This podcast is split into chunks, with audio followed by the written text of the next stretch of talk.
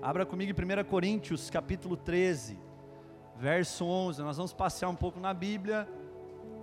Nem todos os textos bíblicos eu vou pedir para vocês abrirem, mas quero que você abra em 1 Coríntios, capítulo 13, verso 11.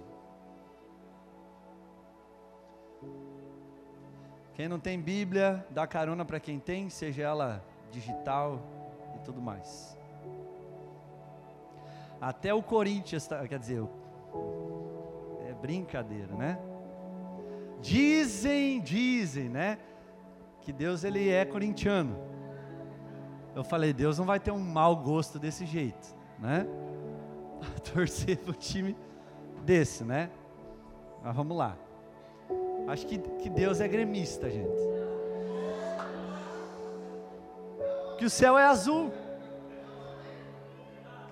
Colorado que ele não é, né? Porque se o inferno é.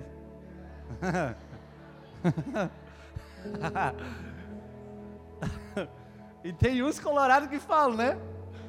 Até, como é que é? Trico, é? Tricolor, né? Ele é tricolor, né? É isso? Bicolor? Tricolor? Colorado é tricolor, né? Não? Ah, aí ó, minha mãe sabe mais que todo mundo. Até o inferno, dizem, né? As, até o. Quero que você deixe aberto. Antes de eu estar falando sobre isso, hoje eu finalizo a nossa série de mensagens sobre maturidade cristã, onde Deus tem. Por favor, gente, atenção agora. Quero que você preste atenção, senão você vai se perder. Nós encerramos hoje a série de mensagens sobre maturidade. Nós Deus tem tratado com cada um de nós, né? Sobre como tem sido a nossa maturidade em relação à nossa caminhada cristã, à nossa vida cristã. Nós falamos que um dos maiores desejos de Deus sobre a face da terra não é somente que seus filhos sejam salvos, mas que seus filhos eles assumam papéis de governo sobre a terra. Mas para que isso aconteça, há necessidade de que todos nós sejamos em níveis diferentes, individualmente amadurecidos.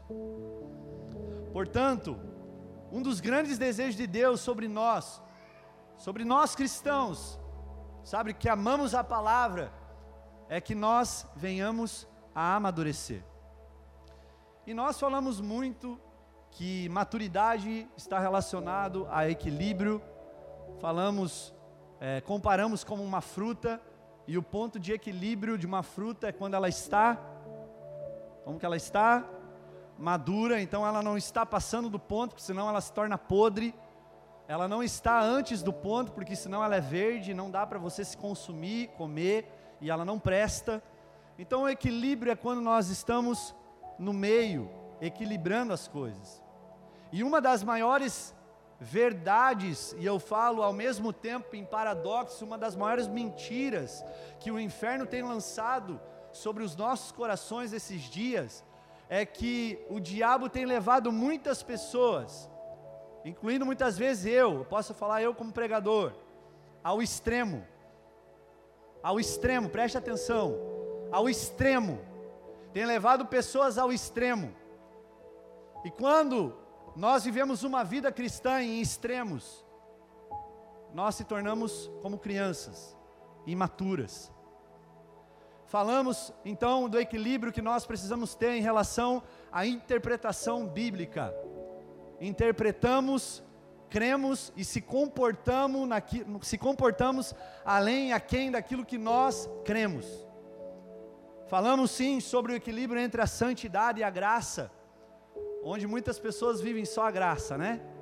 Aquele amor. O irmão vai lá na igreja, dá, ganha um ursinho de pelúcia. Então, faz até o coraçãozinho. Mas que precisa ser equilibrado com a santidade, com a verdade de Deus. Precisa ser confrontada com a santidade. Então não podemos viver só a graça, precisamos viver a santidade também. Falamos sobre a fidelidade e sobre a intensidade. Alguns irmãos que já têm anos de caminhada cristã, mas se tornaram geladeiras espirituais, porque só resta na vida deles um extremo, que é a fidelidade. A intensidade de buscar ao Senhor, que não deve ser de qualquer forma, mas deve ser com toda a nossa devoção, com tudo aquilo que somos e que temos. Precisamos também da intensidade. Então há um equilíbrio entre a fidelidade, de eu ser obediente àquilo que eu estou crendo e se comportando, mas também eu preciso ter a intensidade. E falamos acerca do céu e terra. No último culto falamos muito sobre isso. Aonde está o nosso coração? A Bíblia diz que aonde está o nosso tesouro está o nosso coração. E muitos corações estão voltados só para as coisas da terra, e por isso hoje a traça e a ferrugem têm corroído. O ladrão que rouba e que mina tem roubado corações para a terra. Portanto, aprendemos que nós precisamos estabelecer e trazer as realidades celestiais do céu sobre a terra. Quando Cristo dá em um seu modelo de oração, oração modelo, oração padrão, Pai Nosso, aonde os discípulos pedem para ele, Jesus, nos ensina a orar. E Jesus ele ora, Pai nosso que estais nos céus, santificado seja o vosso nome. Venha a nós o vosso reino. Seja feita a sua vontade, assim na terra como é no céu. Portanto, nós precisamos trazer as realidades do céu sobre a terra. E precisamos ter esse equilíbrio entre o céu e entre a terra. Pessoas às vezes que só vivem no céu, né? São anjos aqui. Você dá um oi, em vez de ele dar oi, é Ralabachore como narabassais. E aí, irmão, tudo bem? E não sou contra falar em línguas, mas precisamos equilibrar. Nós seremos devidamente espirituais, presta atenção que eu vou falar, quando nós formos humanos. Eu vou repetir. Nós vamos ser espiritualmente maduros quando nós entendermos que nós somos humanos. A humanidade faz parte da nossa vida e nós não podemos abrir mão. E a pergunta hoje para nós, em relação àquilo que nós vamos falar, é: como ser maduro? Como chegar a esse estágio? Eu quero ler junto com você em 1 Coríntios, capítulo 13, verso 11. Vamos ler junto. Você que tem a Bíblia aberta, pega carona, não fique sem ler. Apóstolo Paulo escrevendo a epístola aos Coríntios, e ele diz assim, capítulo 13, verso 11: Quando eu era menino, falava como menino, pensava como menino, e raciocinava como menino, essa tradução é NVI. Quando me tornei homem, deixei para trás as coisas de menino. Vamos repetir essa última parte? Quando me tornei homem, Vamos lá, com vontade. Quando me tornei homem. Vamos melhorar. As mulheres falam quando me tornei mulher, tá? Então vamos lá. Quando me tornei homem. Amém. Deixei para trás as coisas de menino. As meninas é a menina, né? Quando Paulo escreve essa carta aqui, Paulo está escrevendo a uma igreja muito espiritual. Eu vou dar um espiritual, olha para mim. Para depois você não vai entender errado. Olha para mim. Muito espiritual. Nós vamos ler a carta de 1 Coríntios, nós vamos ver que essa igreja, que não era pequena, essa igreja se movia muito nos dons. Era uma igreja que tinha os dons de forma diversificada, os dons espirituais fluindo de uma forma muito constante. Os nove dons do Espírito Santo, divididos em três categorias: dons de revelação, dons de poder, dons, dons vocais, operavam grandes coisas nos dons. Mas faltava àquela igreja maturidade. Por isso eu digo algo, igreja. Nós medimos se uma igreja é espiritual de fato, não é se ela apresenta vários dons e aqui eu não estou recriminando os dons espirituais dados pelo Espírito Santo, porque eles estão disponíveis para cada um de nós, e nós temos que buscar isso. Mas não é porque nós temos um monte de dons, que essa igreja necessariamente é uma igreja madura. E quando Paulo, sabe, ele por ser maduro, ele chega e ele fala isso. Quando eu era menino, ou seja, quando eu era carnal, imaturo, eu era como menino, eu pensava como menino, eu raciocinava como menino, mas quando eu me tornei um homem, e algumas traduções aqui trazem esse homem no sentido de maduro, deixei para trás as coisas de menino. Existiam pessoas maduras lá? Sim. Mas a maior parte das pessoas, por mais que espirituais que fossem no sentido de dons, não eram maduras espiritualmente. Quando Paulo escreve isso é porque existiam pessoas lá que continuavam a se portar como uma criança, a se portar como, como meninos espirituais. E eu vou dar um exemplo aqui que pode ser um pouquinho chulo e um pouquinho feio. Mas irmãos, quando eu limpo o meu bebê que tem um ano de idade, e que ele não veio hoje porque ele está meio malzinho, e o próprio Deus se encarregou de colocar essa situação nesses dias, porque ele está naqueles dias que não é sólido, está líquido, o dois está líquido. Eu vou lá e eu limpo a bunda dele. Fedido pra caramba, mas eu limpo.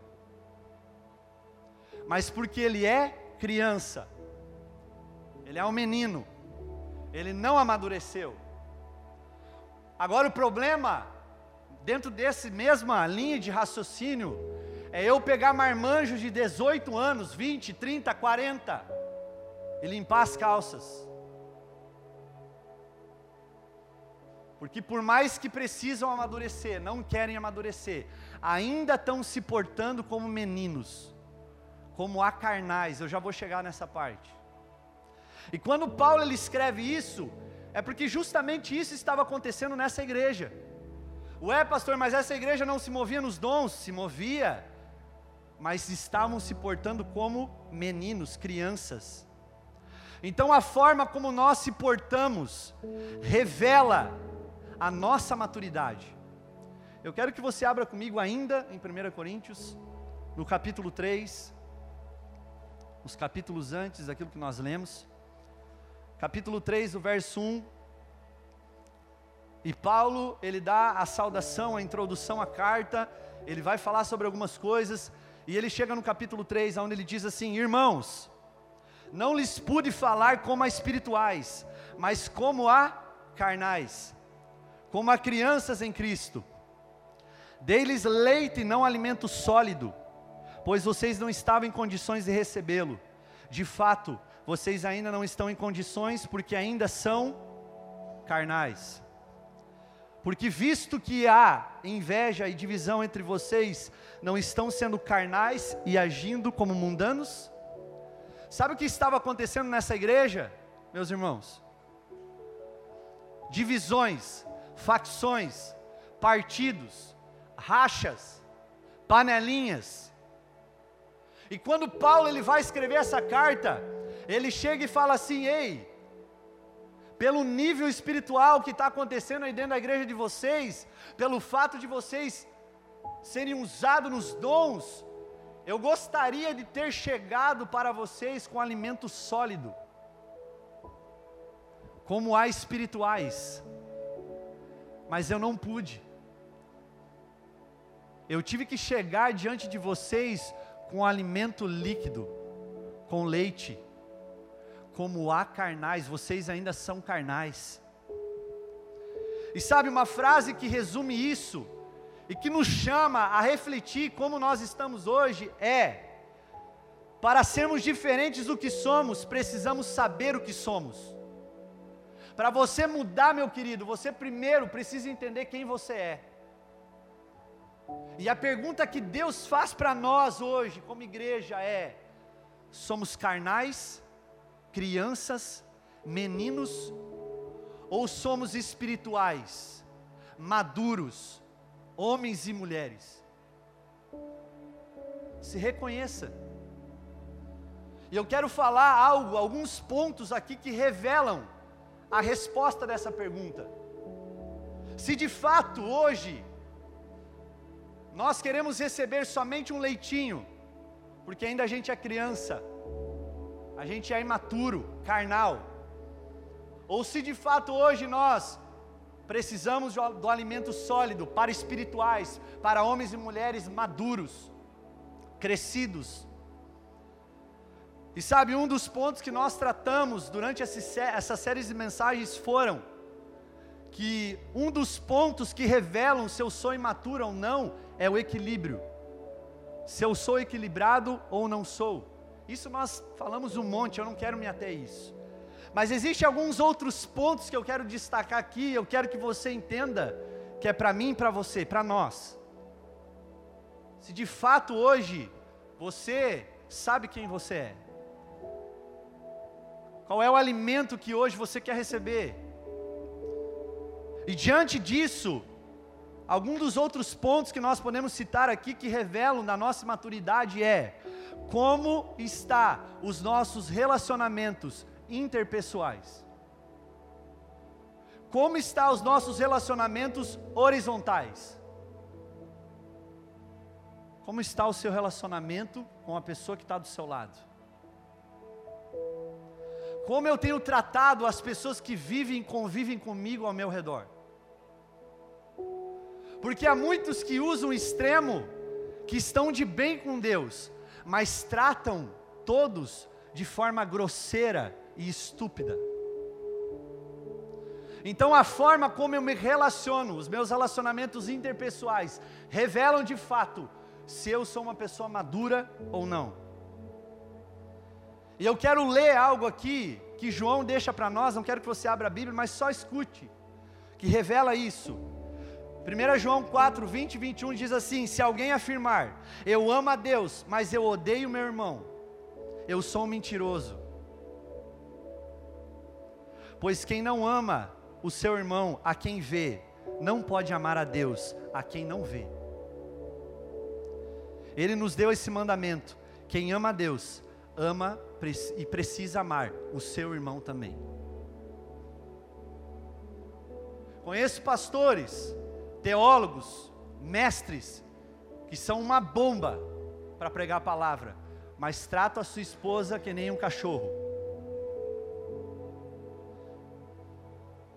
E essa pessoa, infelizmente, é mentirosa, ou melhor, imatura.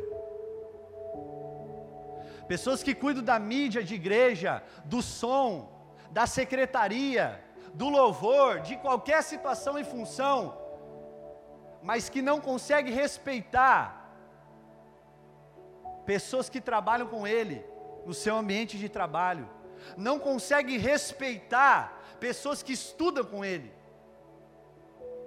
Como está o teu relacionamento?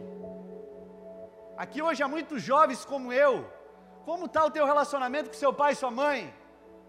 Você que namora, você que está com o propósito de casar, como está o teu relacionamento com quem está do seu lado? Porque isso revela de fato se somos maduros ou não. Jesus ele diz algo para nós em Mateus 5, 23 e 24, que ele diz assim: "Portanto, se você estiver apresentando a sua oferta diante do altar e estiver algum problema com o seu irmão, deixa a sua oferta diante do altar vai lá no seu irmão, se reconcilia com ele e depois volta e entrega a sua oferta diante do altar. Não adianta se enganar, meus irmãos. Não adianta nós sentarmos no banco de uma igreja, ou melhor, quando nós entramos na igreja, nós não. E aí, eu vou dar um exemplo aqui, tá? Só tem dois lugares na igreja.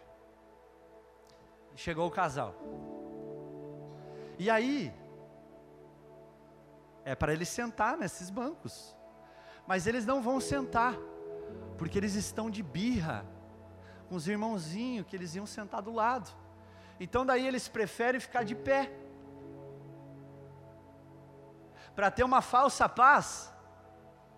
Não, é melhor, não vamos tocar do que de fato ser verdadeiro e ir lá, se perdoar e se reconciliar e ficar de boa. Há irmãos que vão ceiar daqui a pouco, que vão tomar o cálice em suas mãos, mas que não conseguem falar com o vizinho que está aqui na igreja, porque é imaturo, guarda mágoa, guarda rancor. Como Paulo escreve aos Filipenses: Ei, não que eu já tenha alcançado alguma coisa, mas eu avanço, combatendo o bom combate, tendo alvo como Jesus, esquecendo-me das coisas passadas. Como têm sido os relacionamentos com os seus irmãos? Isso é para nós, igreja. Isso é para nós. Deus está trazendo cura para nós, aos nossos corações hoje em relação a isso. Você que é casado, como está o tratamento com a sua esposa? Mas você é super espiritual, porque você ora cinco horas por dia, mas você não consegue tratar tua esposa como rainha dentro de casa. Você é carnal, você é imaturo, você é uma criança. E isso cabe para mim, cabe para todo mundo. E essa semana ainda, sabe, eu tive uma, uma discussão, um desentendimento com a minha esposa. E aí Deus me trouxe essas palavras. Eu falei, meu Deus, mas como eu sou criança.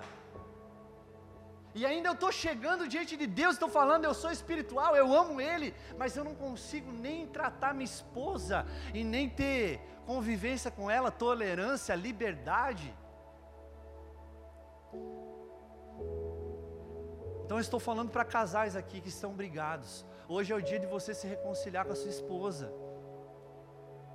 Meus irmãos, se você ainda está de birra com alguém aqui dentro, hoje é dia, antes de você ceiar, chegar para ele e falar: irmão, eu estou errado.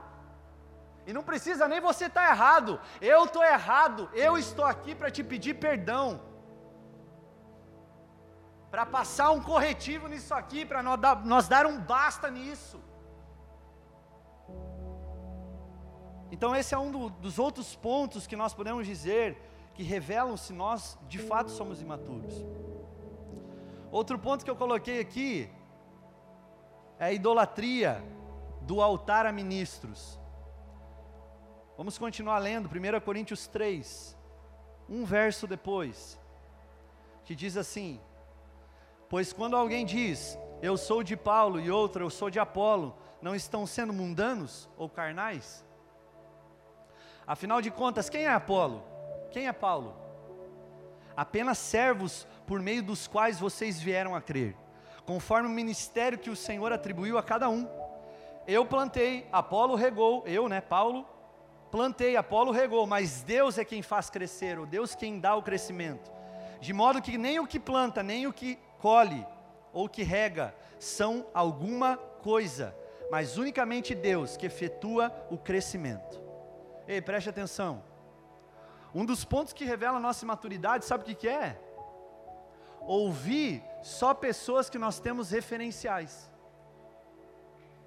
Você tem referencial? Alessandro Vilas Boas? Luiz Hermínio? Quem mais? Quem mais? Fala aí. Fugiu um monte de nome agora. Luciano Subirá, como eu amo esse cara. Só que nós só conseguimos ouvir eles. Nós não conseguimos ouvir o nosso pastor, que está todo dia alimentando.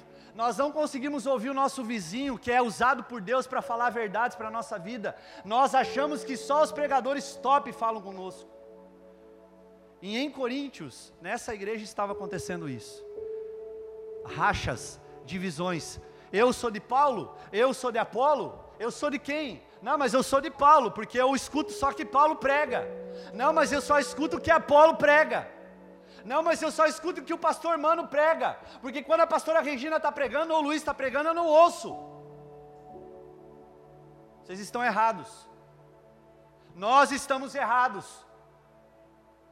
Um dia desse, um irmão chegou para mim e falou: Pastor, eu quero que você ore por mim. Eu falei: Amém, vamos orar. Eu falei, mas agora eu não posso, eu, eu posso pedir para o irmãozinho orar por você? Não, tem que ser você. Eu falei, por quê? Porque eu tenho fé na sua oração, pastor. Aí eu falei assim para ele, ei, se você tem fé em mim, então eu não vou orar. Porque você precisa ter fé em Cristo Jesus, porque é Ele que faz a obra. Se eu vou orar ou fulano vai orar, é Deus que faz a obra. Não sou eu que faço a obra. Você não é curado porque eu oro, é a graça de Deus. É a operação de Deus, do Espírito Santo. Então não importa se o irmãozinho lá da padaria vai orar, ou o pastor da igreja vai orar, importa que haja fé. Fé em quem? E mano, fé em Cristo Jesus. A nossa fé precisa estar posta nele. Se você vem para os cultos para ouvir a palavra só do pastor que você gosta, ei meu querido, você é imaturo, você é um carnalzão. Porque Deus usou até uma mula para falar a Balaão.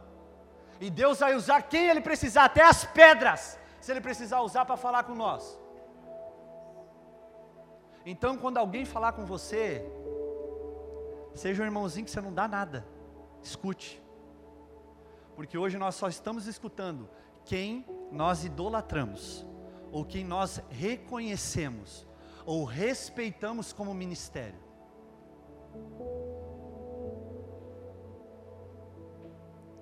E aí? Então a idolatria do altar é perigosíssima. Eu não estou falando que eu sou contra os pregadores que eu falei, pelo contrário, escuto muita pregação deles, eles me alimentam muito em muitas coisas, mas eu também sei escutar quando tem reunião de liderança aqui, que outros irmãos meus falam: Ei, você está errado. Está aqui o meu filho, eu falo com, com orgulho. Um dia ele chegou para mim e falou: Ei, mano, olha isso aqui, que isso aqui está errado. E o que, que eu fiz, Luiz? Eu sentei, eu ouvi. Eu abri os meus ouvidos para ouvir.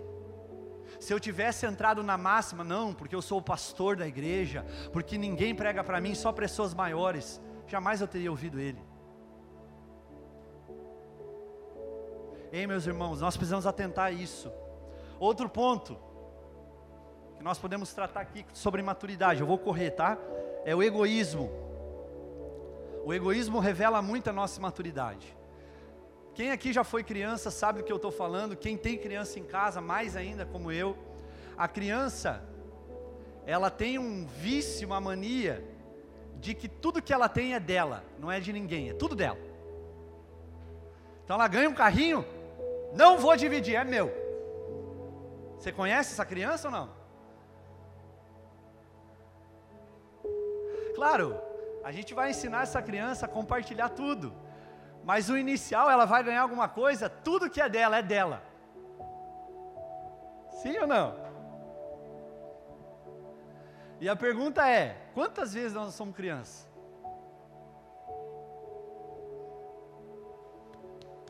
Se eu perguntar uma coisa aqui, perguntar para dois, três aqui, por que que você veio no culto hoje à noite?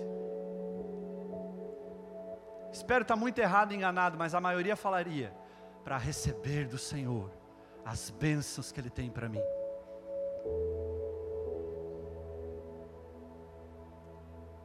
É muito raro hoje você ouvir alguém falar: Eu vou para o culto para dar para Ele tudo que eu tenho, que eu sou. Eu vou me apresentar como Romanos 12 diz, como sacrifício vivo. Repare quantos eus você coloca nas frases que você vai falar. E se eu fizesse uma brincadeira aqui, eu já fiz isso. Não aqui na igreja, mas eu já fiz. Nós vamos falar tudo que não tem as frases com eu. O pronome eu você não usa. Nós estamos aqui e, e, e nós nós não conseguimos pensar muitas coisas da nossa vida para o próximo, sempre é para mim. Ministério. Oh, eu preciso ter um ministério para abençoar vidas. Não, eu preciso ter um ministério para servir vidas. Eu preciso ter um ministério para servir, porque à medida que eu sirvo, eu sou abençoado. À medida que eu dou, Ele me dá. Mas hoje qual é a ordem? Eu dou, mas já calculando na minha cabeça para ele me dar de volta. Não é assim? Qualquer pecado, igreja, o egoísmo está por detrás. Exemplo, adultério. O adultério, vou dar um exemplo do homem. O homem vai trair a sua esposa com a sua amante. Pelo prazer dele, egoísmo. Mas ele não consegue enxergar que ele vai destruir uma família. E o egoísmo tem trazido isso nas igrejas. Preste atenção. Eu vou ilustrar algo aqui. Isso aqui não está na Bíblia, tá? Por favor, depois não procure na Bíblia. Jesus chegou para os discípulos e falou assim: Ei, pega uma pedra aí. Eu quero que vocês peguem essa pedra e guardem no alforge de vocês, na, na sacolinha, na bolsa, na bolsa, tá bom? E aí foram os discípulos lá, pegaram as pedras e colocaram dentro da bolsa. E passou dois dias e Jesus falou: Cadê as pedras? E todos os discípulos, ah, estão aqui, estão aqui. Então joguem essas pedras em cima da mesa. E quando eles jogaram as pedras em cima da, da mesa, Pedro, o Pedro é o cara mais bola fora da, da Bíblia, né? Mas tem, tem partes que ele dá a bola dentro, mas bastante bola fora. Ele pega e joga uma pedrinha. Porque ele pensou assim: ah, se Jesus pedir para mim carregar essa pedra cinco dias, eu vou pegar uma pequenininha, que daí não vai ser esforço para mim, né? E aí ele pega e joga a pedrinha no meio da mesa. E aí Jesus transforma a pedra em pão.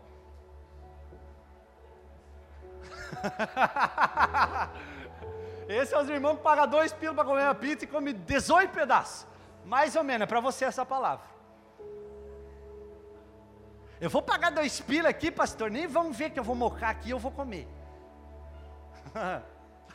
Você é Pedro nessa história. Beleza, transformou, Pedro comeu só um pãozinho. Jesus chegou e falou: pegam de novo as pedras. Vamos pegar as pedras. Aí Pedro falou: Ah, agora eu vou pegar uma pedrona. Pô, cara. Aí ele pega uma pedrona.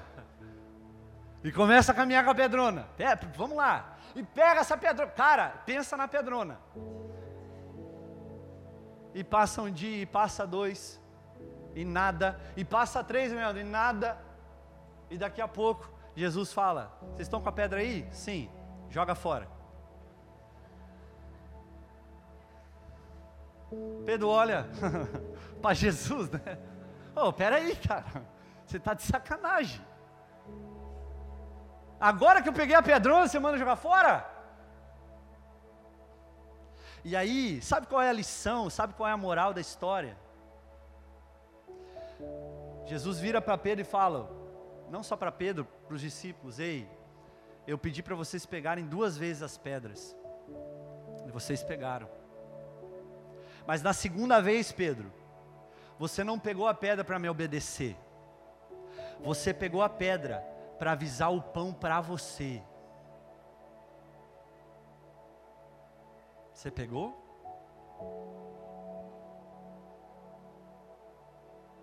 A obediência, ela precisa ser gerada. A obediência nossa precisa ser gerada, mas de uma forma madura. Porque mesmo, eu estou falando para todos aqui que dizimem oferta, ofertam, contribuem ao Senhor. Mesmo o Senhor não prosperando você, você precisa entender que você precisa continuar sendo obediente a Ele mesmo o Senhor não abrindo a porta, né? Porque tem pastores que falam que abre as portas. As portas quem abre é o diabo. A única porta que eu vi alguém abrindo é Jesus, é uma só. Eu sou a porta. Quem entra por mim encontrará pastagens. Então, se Jesus não está abrindo a porta para você, se mantenha obediente na promessa, maduro. Não seja como Pedro nessa história, nessa ilustração obedecer só com segundas intenções. Eu obedeço o pastor porque eu preciso ser abençoado. Não, você precisa obedecer o pastor, porque isso é mandamento bíblico. Você precisa honrar suas autoridades. Romanos 13. E aí Jesus ele fala para nós, Jesus foi o único filho de Deus, enquanto nós ainda não éramos filhos. A Bíblia diz que em João 3,16, esse versículo áureo do Evangelho, diz assim: Porque Deus amou o mundo de tal maneira que deu o seu único filho. Então quer dizer que ele não tinha filho. Até Jesus. Para que todo aquele que crê não pereça, mas tenha vida eterna. Sim ou não? Sim. Mas Jesus ele não é egoísta e não é imaturo. Jesus quando ele vai ensinar os seus discípulos a orar, ele fala: Pai nosso. Pai nosso. Ele poderia falar Pai meu, mas ele compartilhou com todos, porque ele entendia que o egoísmo e o orgulho são coisas que destroem o ser humano. Ei, por trás de todo pecado há o orgulho e há o egoísmo. Todos os tipos de pecados estão embutidos e estão mascarados o orgulho e o egoísmo. E eu quero passar aqui, e a última parte, dessas, desses pontos de maturidade. Tiago 3 diz, não precisa você abrir, mas só ouça. Meus irmãos, não sejam muitos de vocês mestres, pois vocês sabem que nós, os que ensinamos, seremos julgados com maior vigor. Todos tropeçamos em muitas coisas. Se alguém não tropeça no falar, tal homem é perfeito. A palavra perfeito aqui diz respeito a maturidade. Maturidade, ok? Não é de você não pecar, não, não, de maturidade. Sendo também capaz de dominar todo o seu corpo. Quando colocamos freios na boca dos cavalos para eles, nos, eles nos obedecer, podemos controlar o animal todo. Tomem também como exemplo os navios, embora sejam tão grandes e impelidos por fortes ventos, são dirigidos por um leme muito pequeno, conforme a vontade do piloto. Ei, um dos sinais da nossa maturidade, sabe o que é? É o que nós falamos. O avanço ou retrocesso da nossa maturidade está ligado diretamente àquilo que nós falamos.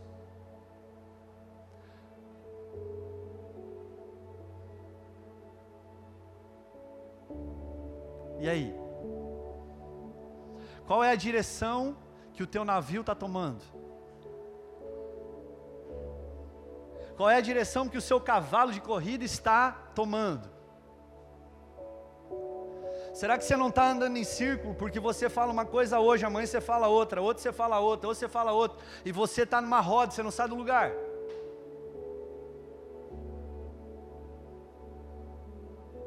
Então, para nós sermos maduros, nós precisamos controlar aquilo que nós falamos, e aí, entra um segredo aqui, uma revelação da parte de Deus para todos nós. Nós precisamos ouvir mais do que falar. Quanto você tem ouvido de Deus que você precisa mudar?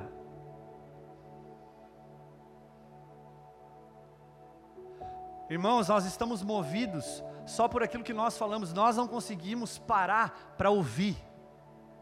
Parar para ouvir. Ei, algo muito interessante, preste atenção comigo, algo muito interessante, que os estudos falam para nós, é quando os sacerdotes do Antigo Testamento ungiam o seu corpo, ungiam no sentido se consagravam com o sangue, o sangue dos sacrifícios dos animais. A Bíblia diz que os sacerdotes eles ungiam o lóbulo da orelha direita, as mãos e os pés. O lóbulo, falando do ouvido, ouvir. As mãos, no sentido de ações e feitos, aquilo que você está fazendo. E os pés, no sentido de direção e caminho, aonde eu estou caminhando. Preste atenção. Mas a ordem era: primeiro ouvir, depois fazer e caminhar. E o que Deus hoje está perguntando para nós: aonde você está caminhando? Quem você está ouvindo? Diante disso, como está a sua identidade em Cristo Jesus?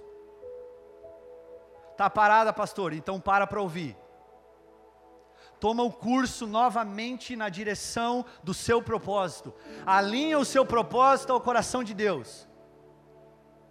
Alinha ele. Para de só falar, ouça. Ouça. Quando nós não temos uma direção clara de Deus, não fale, ouça. Não fale, ouça.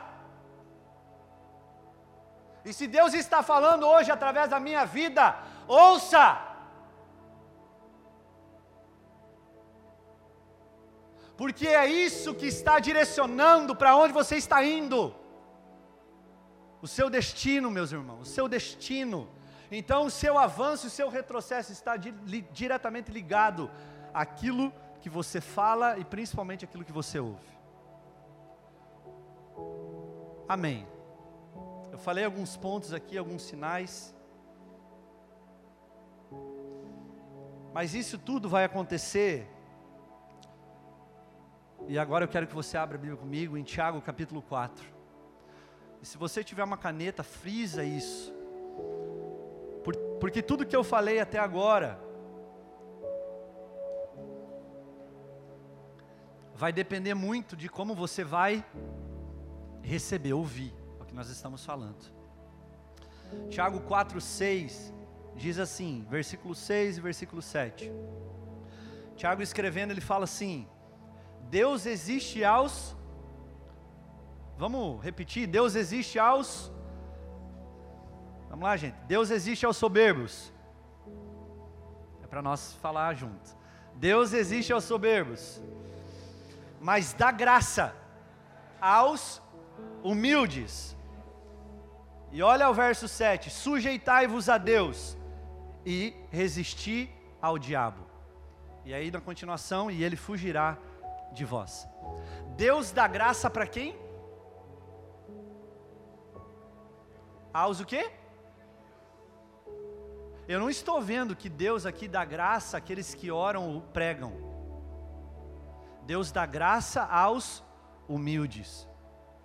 A humildade por muito tempo foi levantada, né, César? De uma forma às vezes muito deturpada e muito errada, relacionando muito a citação financeira, se ela é humilde ou não. Então, se ela é pobre, ela é humilde. Se ela é rica, então ela é egoísta e orgulhosa. E nós sabemos que isso não tem nada a ver, porque conhecemos muitos pobres, economicamente falando, que são orgulhosos, e muitos ricos, que são humildes. Mas há algo aqui que nós precisamos entender. Filipenses 3:12 a 15 ele diz: não que eu já tenha obtido tudo isso, eu já tenho sido aperfeiçoado, mas eu prossigo para alcançar, pois para isso também eu fui alcançado por Cristo Jesus. Irmãos, não penso que eu mesmo já o tenha alcançado, mas uma coisa eu faço: esqueço-me das coisas que ficaram para trás e avanço para que estão adiante para mim, prosseguindo para o alvo, a fim de ganhar o prêmio do chamado celestial de Deus em Cristo Jesus. E olha esse verso: todos nós que alcançamos a maturidade, devemos ver as coisas dessa forma. E se algum aspecto vocês pensam de modo diferente, isso também Deus lhe trará o esclarecimento. Paulo está falando, ei, tenha humildade de reconhecer tudo isso que foi falado. Pode ser que por dentro aí, ó, vamos lá. Você ouviu muita coisa aqui. E ainda você está falando dentro de você, preste atenção. Não, mas eu sou maduro. Ei, faça, faça uma reflexão de você. Será que você está parando para ouvir tudo isso que você ouviu hoje? E você não precisa mudar em alguma coisa, em algum ponto, em algum aspecto? Isso só vai acontecer, meus queridos, através da humildade. A humildade é revelada através dos ouvidos. Se eu consigo ouvir, é porque eu sou humilde. Sabe por quê? Porque tem muita gente que vem para o culto. E daí a cara dela no culto é assim, ó. Deixa eu tirar até para cá aqui para você ver. Uma pessoa orgulhosa.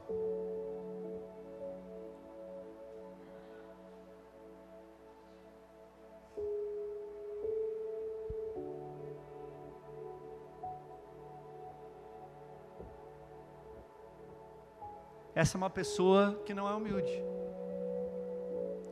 Ou pessoas que escutam um sermão de 30 minutos, nossa, Deus falou, mas tem dois minutos que ela não concordou com alguma palavra, uma porcaria.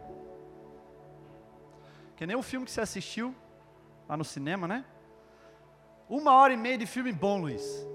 Os dez últimos minutos é uma catástrofe. Que porcaria de filme. Não assista. Qual é a sua postura em relação a ouvir? Você tem entusiasmo no que você está ouvindo aqui? Caraca, velho, é verdade, cara, que eu sou imaturo. Pô, aqui eu tenho que mudar. As igrejas estão cheias de obesos espirituais, porque só comem, comem, comem, mas não conseguem gastar, não conseguem viver o que ouvem. estão fartos de palavras, mas não conseguem desenvolver porque não vivem, porque não ouvem, porque não são humildes. Sabe por que, que às vezes Deus não fez a obra na tua vida? Porque você só permite Deus trabalhar uma parte na tua vida, a outra não. Não, essa parte aqui não, pastor. Essa aqui é coisa minha. Eu nasci assim, eu vivi assim, eu vou morrer assim. Deixa a vida me levar, deixa leva eu. Não é assim? A chave para você crescer, meu querido, é ouvir. E o ouvir está relacionado diretamente à humildade. Nós precisamos ser uma terra boa, onde quando a semente é lançada, ela é humilde para deixar a semente entrar no solo, abrir, morrer, né? Porque a semente morre. E dessa semente ela virá uma planta, uma árvore frutífera. A parábola do semeador vai trazer isso para nós. E eu quero aqui finalizar algo que Jesus traz para nós nessa noite. Eu quero que você pense sobre isso. Convido o pessoal do louvor a se colocar no altar. Não precisa você abrir, mas se você quiser anotar, a Bíblia diz, preste atenção aqui, aqui, tá? Esquece eles. João capítulo 13. A Bíblia diz que antes de Jesus ser morto, e crucificado, Jesus ele dá uma lição, não só para os seus discípulos, mas para toda a humanidade. Jesus pega uma bacia com água, Jesus pega uma toalha, e Jesus fala assim para eles: Ei, tira o calçado aí. E aí eu fico conjecturando aqui, né? Pedro tirou aquela sandália fedorenta, chulesenta você imagina, irmãos? Andavam naquele sol escaldante, o chulé que eles deveriam ter, sandália feita de couro. Meu Deus! Eu tenho um tênis aí em casa que é de couro, Senhor da glória. Nem Satanás fica endemoniado. No... Satanás vai embora. Não, eu vou sair daqui, porque aqui não dá. Toma cuidado com o chulezinho, tá? Principalmente quando você vai na casa dos outros. Você tira o calçadinho. Né? E Jesus ele traz o ensinamento para nós. Ele começa a lavar os pés de cada um dos seus discípulos. Quem Jesus? Quem, pastor? Jesus.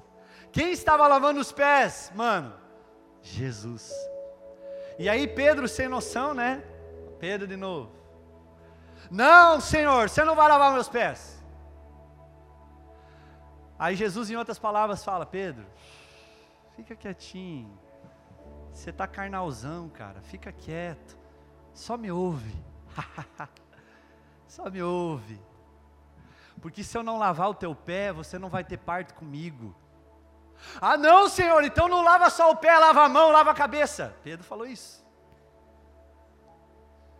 Está na Bíblia, João 13, leia depois. E Jesus lavou os pés dos seus discípulos. Porque Jesus entendia que ele era humilde o suficiente. E ele era o padrão de maturidade para demonstrar através do seu exemplo, do seu testemunho, como deveria ser feito. Jesus não é o Filho de Deus, o nosso Rei Salvador, o nosso Senhor e Salvador. Sim, mas Jesus lavou os pés dos seus discípulos. Uma das maiores lições da Bíblia é sobre humildade e altruísmo. Não pensar em si próprio, no seu próprio umbigo, mas pensar no seu próximo. Sabe quando você vai amar Deus de verdade? Quando você tirar o eu e colocar nós. Aonde eu vou para abençoar hoje?